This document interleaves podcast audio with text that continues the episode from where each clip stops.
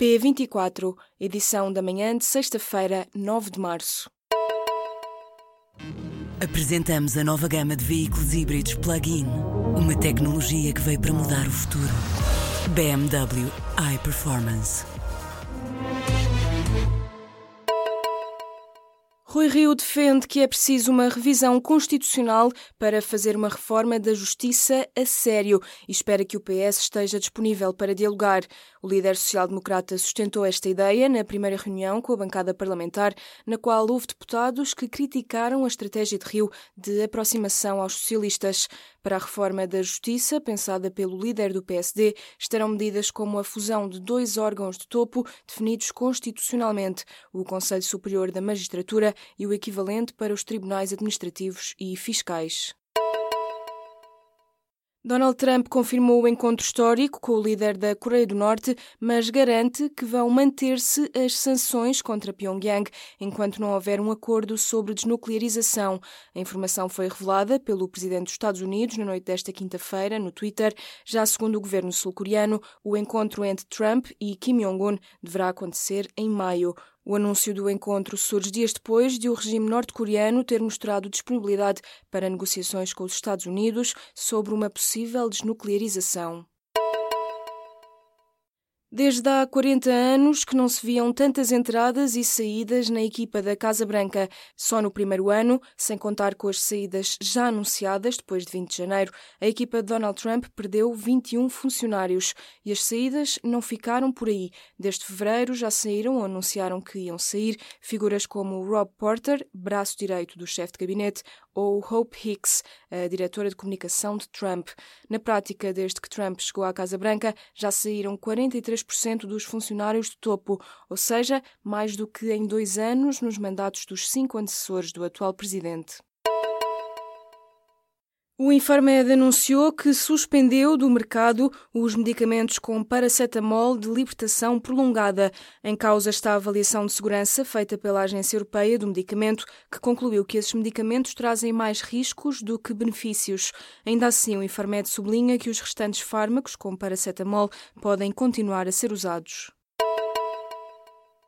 A maioria das indemnizações às vítimas de Pedro Dias não será paga. O Tribunal da Guarda decretou nesta quinta-feira uma pena de prisão de 25 anos para o alegado autor dos crimes de Aguiar da Beira ocorridos em outubro de 2016. Além da condenação penal, os juízes determinaram ainda que o arguído terá de pagar 457 mil euros às vítimas dos crimes e familiares. No entanto, isso não deverá acontecer, uma vez que os advogados de Pedro Dias já garantiram que ele não possui quaisquer bens.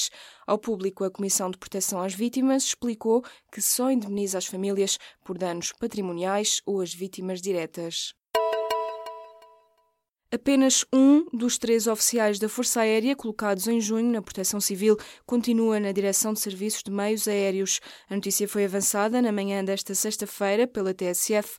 A colocação de três oficiais superiores resultou de uma resolução do Parlamento com o objetivo de aprofundar a colaboração entre Força Aérea e Proteção Civil para melhorar a eficácia do combate aos incêndios.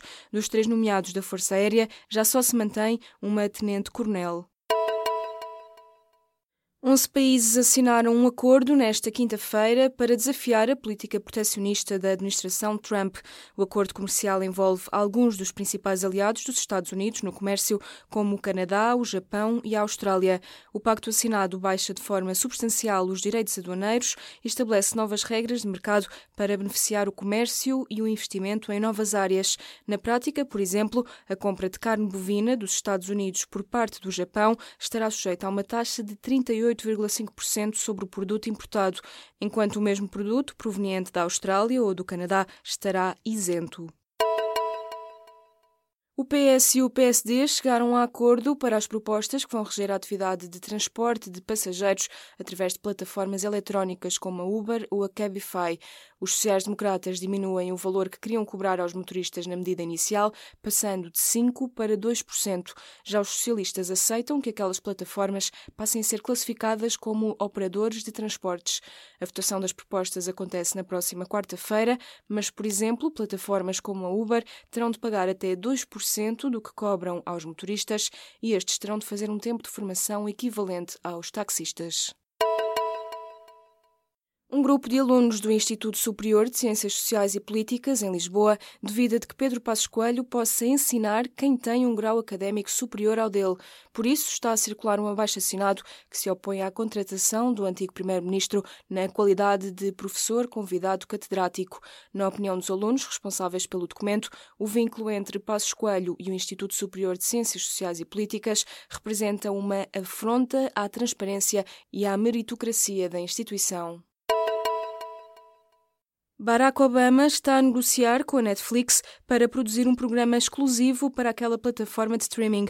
A notícia foi confirmada pelo consultor do antigo presidente dos Estados Unidos nesta quinta-feira. Ainda não se conhecem pormenores sobre o valor envolvido, nem sobre o número e o formato dos episódios da série, mas o New York Times avança com algumas possibilidades, como um programa de comentários moderado por Obama com temas relacionados com a saúde, imigração ou as alterações climáticas.